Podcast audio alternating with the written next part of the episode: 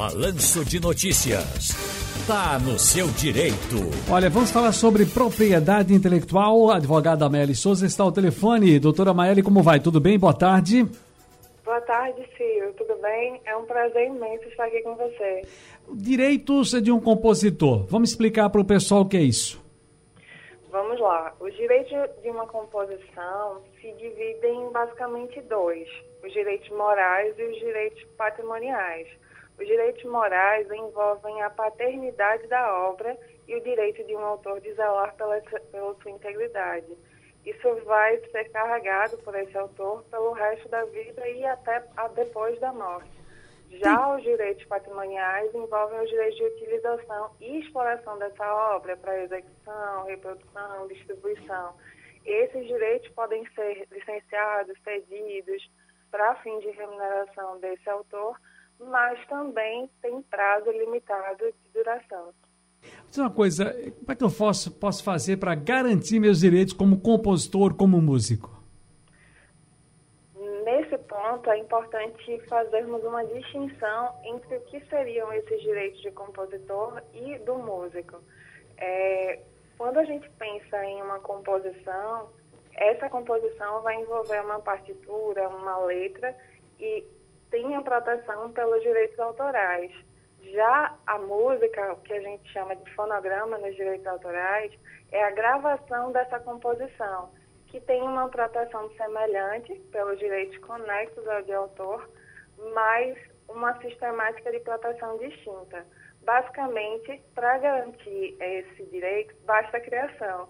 A proteção dessas obras deriva da própria criação.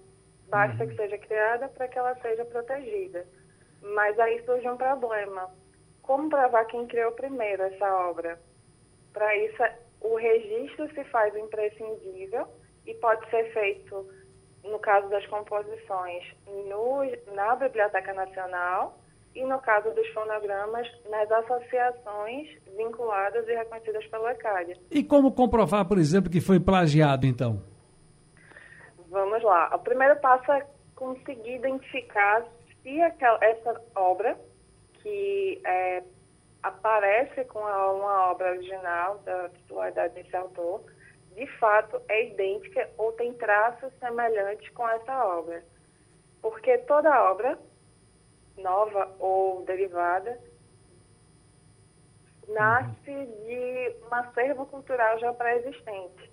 Então, o autor precisa, de fato, identificar se há essa correlação à identidade e, a partir daí, começar a produzir evidências que ele poderá utilizar em um processo judicial para reivindicar a suspensão desse uso dessa, desse, dessa obra que foi um plágio e também a remuneração ou a indenização por essa utilização indevida. Posso uma ter... forma interessante Sim. seria a produção de um ato notarial em cartório, por exemplo. Uhum. Agora, eu posso deixar os direitos sobre minha obra como herança para minha família?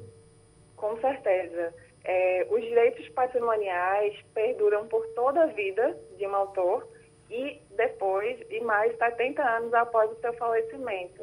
Uhum. Esses direitos patrimoniais podem ser, são recebidos pelos seus herdeiros e podem, que podem vender, licenciar, ceder essas obras para receber remuneração até que depois desse prazo de 70 anos cai em domínio público. E só aí as outras pessoas poderão fazer uso delas.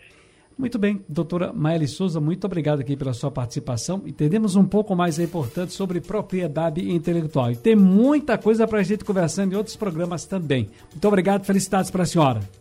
Com certeza. Eu que agradeço o convite e fico sempre à disposição.